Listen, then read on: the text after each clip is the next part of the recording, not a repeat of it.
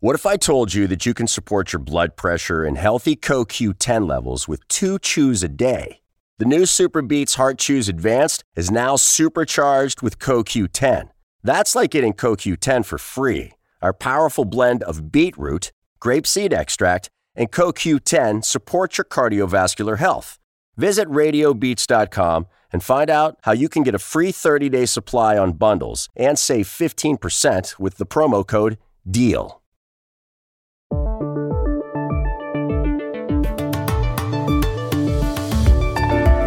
El miércoles por la noche, el presidente del Perú, Pedro Castillo, que lleva algo más de dos meses en el poder, le pidió la renuncia al jefe del Consejo de Ministros, Guido Bellido, que se pronunció.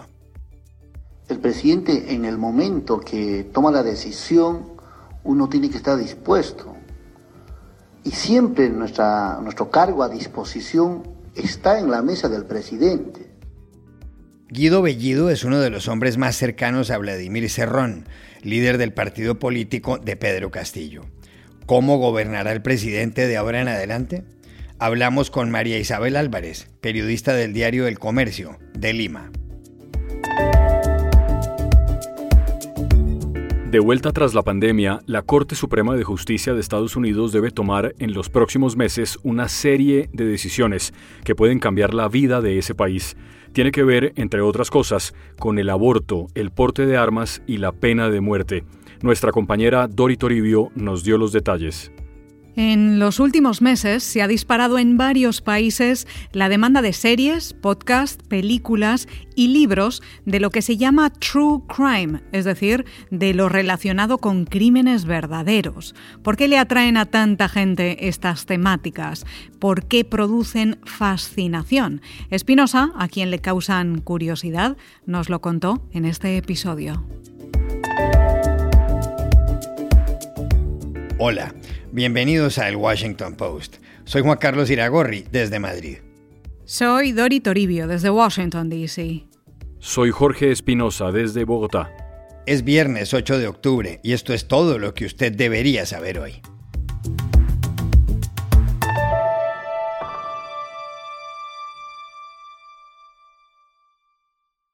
El miércoles de esta semana, cuando caía la noche, el presidente del Perú, Pedro Castillo, dio el primer gran timonazo de su gobierno, que lleva menos de dos meses y medio. Castillo, que había tomado posesión el 28 de julio, anunció en ese instante la renuncia del jefe del Consejo de Ministros, Guido Bellido, a quien se la había pedido, y explicó las razones. He decidido tomar algunas decisiones en favor de la gobernabilidad el equilibrio de poderes es el puente entre el Estado de Derecho y la democracia. Debe procurar tranquilidad y cohesión en el gobierno. La salida de Guido Bellido del gobierno fue interpretada como un distanciamiento de Pedro Castillo con respecto a Vladimir Cerrón. Cerrón es el líder de Perú Libre, el partido del presidente. También ha sido interpretada como un viraje al centro político y un alejamiento de la izquierda radical y más dura. No hay que olvidar que en la campaña Castillo se había declarado marxista-leninista.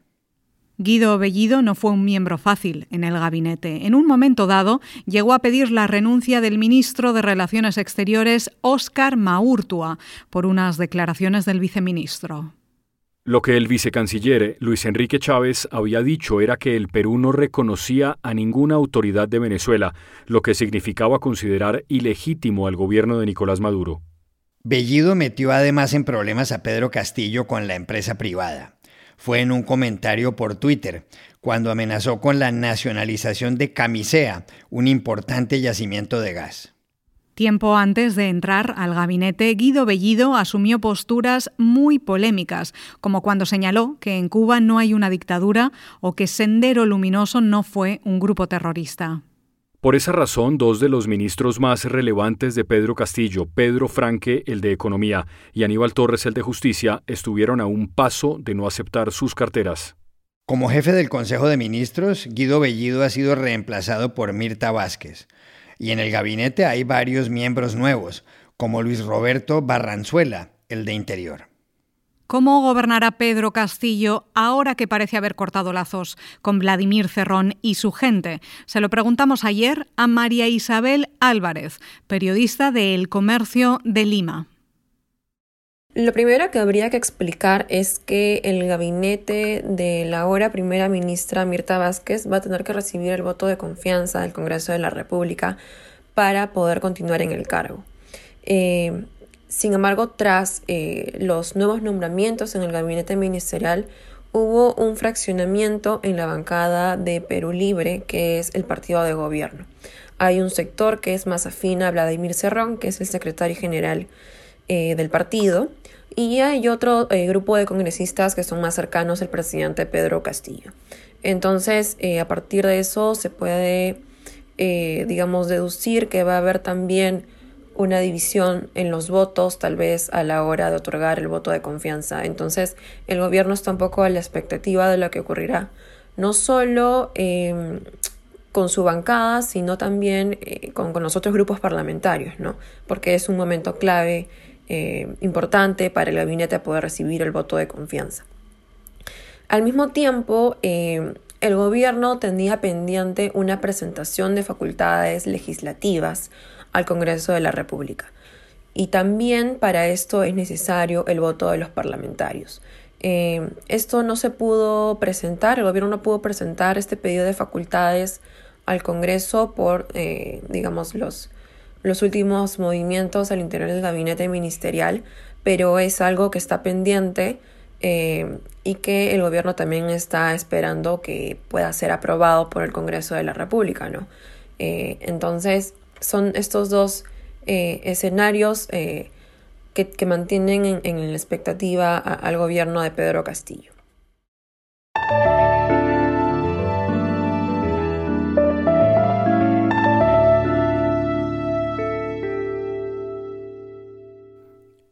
El lunes de esta semana, tras el receso por el coronavirus, la Corte Suprema de Justicia de Estados Unidos comenzó un año en el que debe tomar decisiones que pueden cambiar el futuro de ese país. El alto tribunal es muy poderoso, porque a diferencia de lo que ocurre en otras naciones, en Estados Unidos no hay Corte Constitucional. Esa función la ejerce también la Corte Suprema. Compuesta por nueve magistrados, en la Corte hay una mayoría conservadora.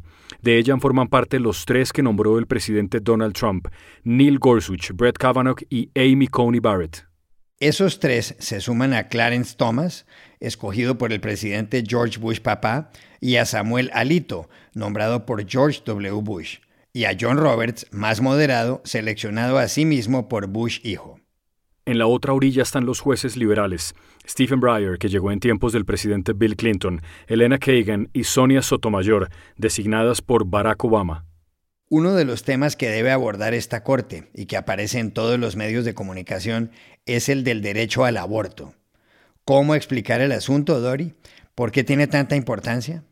Pues Juan Carlos, porque es uno de los casos más relevantes para el futuro de los derechos reproductivos de las mujeres en este país y puede marcar un antes y un después. La cosa es la siguiente.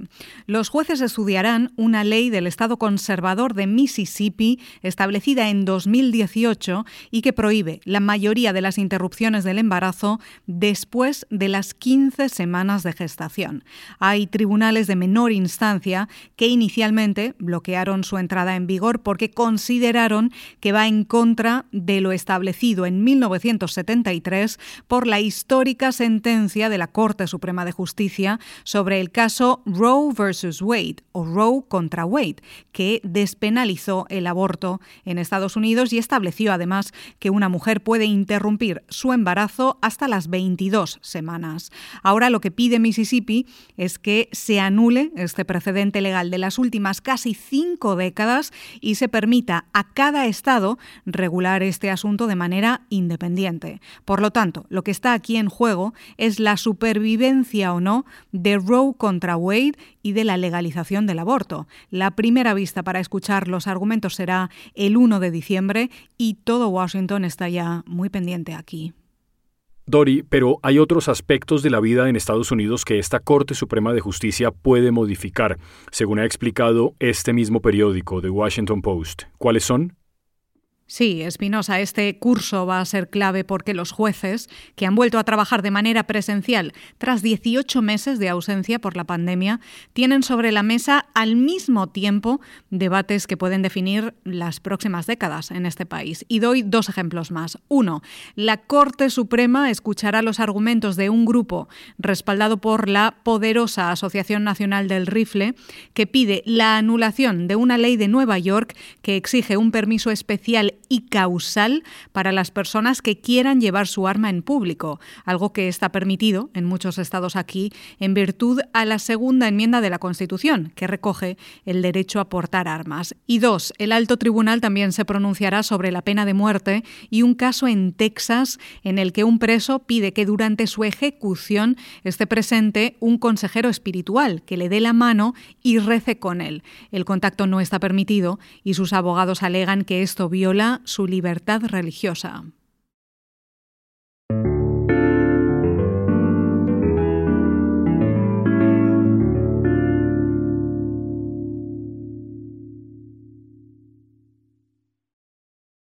The new Super Beats Heart Chews Advanced is now supercharged with CoQ10. Support your healthy CoQ10 levels and blood pressure with two chews a day. Visit RadioBeats, B-E-E-T-S com and save 15% with promo code DEAL. Con la pandemia del coronavirus, los libros, las series y los podcasts de lo que se llama True Crime, algo así como crimen verdadero, se han vuelto cada vez más populares. El año pasado la audiencia de las películas de ese género creció en Estados Unidos entre un 30 y un 35% con respecto a 2019, según The Daily Beast, y lo de los podcasts sorprende. Sí, ya existen 2.800 podcasts dedicados al True Crime. Uno de los más famosos es Serial, que trata de un crimen en Baltimore. Sus tres temporadas tienen mil millones de descargas. Empiezan así. This is a Global Link prepaid call from Adnan Sayed, an inmate at a Maryland Correctional Facility. From This American Life and WBEZ Chicago, it's Serial. One story told week by week. I'm Sarah Koenig. En España acaba de salir un libro sobre este tema, editado por Ariel, se titula True Crime, la fascinación del mal, y en sus 600 páginas el autor, Vicente Garrido, intenta dar la respuesta. Para algunos, el true crime moderno se origina en los textos de Edgar Allan Poe, que murió ayer hace 172 años se basa en historias como la de Jack el Destripador, asesino en serie a finales del siglo XIX en Londres, y también en A Sangre Fría, la novela que Truman Capote publicó en 1966. En los últimos meses, varios psicólogos han alertado, sin embargo, del auge del true crime durante la pandemia. Dicen que en ciertas personas podría causar conductas peligrosas. Espinosa es fanático de las series y los podcasts de True Crime. ¿Por qué le gustan tanto a la gente? Iragorri ha sido así desde tiempos inmemoriales. Piense, por ejemplo, en un accidente de tránsito. Todos o casi todos queremos ver lo que pasó, el carro aplastado, el cuerpo de la víctima. Hay una curiosidad incontrolable. El true crime también es una forma entretenida de entender la compleja naturaleza de los seres humanos, sus más oscuras motivaciones. Mire, Truman Capote en A Sangre Fría, esa fabulosa crónica periodística, describe la muerte violenta de los cuatro integrantes de una familia en Kansas, pero también trata de comprender el motivo, por qué los asesinos cometen este crimen tan atroz. Y oiga esto, uno de los peores asesinos seriales de Estados Unidos, Richard Ramírez, mató más de 15 personas, recibía decenas de cartas de amor de mujeres apasionadas. Ted Bundy también asesino serial de mujeres jóvenes, pudo matar a más de 30, se casó durante el juicio. Y finalmente, creo que es aterrador comprender que el asesino puede ser cualquiera, un oficinista amable y trabajador que además es buen papá. Eso pasaba con los directores de los campos de concentración nazis. Eran excelentes ciudadanos y buenos vecinos, y no tuvieron problema en gasear a millones de personas.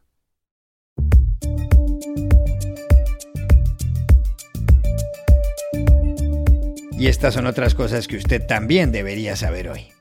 El escritor Abdul Razak Gurna, nacido en Zanzíbar, en Tanzania, hace 72 años, fue galardonado ayer con el Premio Nobel de Literatura por su dedicación a la verdad y su compasiva descripción de los efectos del colonialismo y el destino de los refugiados en el abismo entre culturas y continentes. La llamada telefónica de la Academia Sueca le sorprendió en la cocina de su casa en el Reino Unido, donde vive desde los años 60, e inicialmente pensó que se trataba de una broma. Gurna es autor de obras como Paradise, Desertion y By the Sea. El Senado de Estados Unidos votó ayer para elevar el techo de la deuda hasta diciembre y evitar que el país entre en suspensión de pagos dentro de 10 días. Tras semanas de negociaciones, republicanos y demócratas alcanzaron el jueves un acuerdo para aumentar el límite de endeudamiento en 480.000 millones de dólares. Eso se aprobó anoche en el Senado con 50 votos a favor y 48 en contra. En los próximos días deberá votar también la Cámara de Representantes. En Madrid, Prisa Audio y la cadena Ser, la red de emisoras más escuchadas del país, lanzaron ayer unos premios para los mejores podcasts en español. Los trabajos se recibirán hasta el 22 de noviembre y se entregarán el año próximo. Hablamos ayer en esa ciudad con María Jesús Espinosa de los Monteros, directora de Prisa Audio. Los premios Ondas Globales del podcast nacen con la intención de dar una visibilidad a la industria y para premiar a los grandes profesionales del podcasting en, español en España y en, Latinoamérica. Es la primera vez que se celebra una edición de los prestigiosos premios Ondas dedicada solo al podcast con 15 categorías diferentes donde se van a premiar mejor ficción, mejor documental, mejor host, diseño sonoro, episodio y, muchísimos más. Yo creo que es un, evento único eh, que va a concitar a gran parte del enorme talento que hay de podcast en español. Y aquí termina el episodio de hoy de El Washington Post, El Guapo. En la producción estuvo John F. Burnett. Por favor, cuídense mucho. Y pueden suscribirse a nuestro podcast en nuestro sitio web, elwashingtonpost.com, seguirnos en nuestra cuenta de Twitter, arroba y también nos encontrarán en Facebook, buscando el Post Podcast. Chao, hasta la próxima.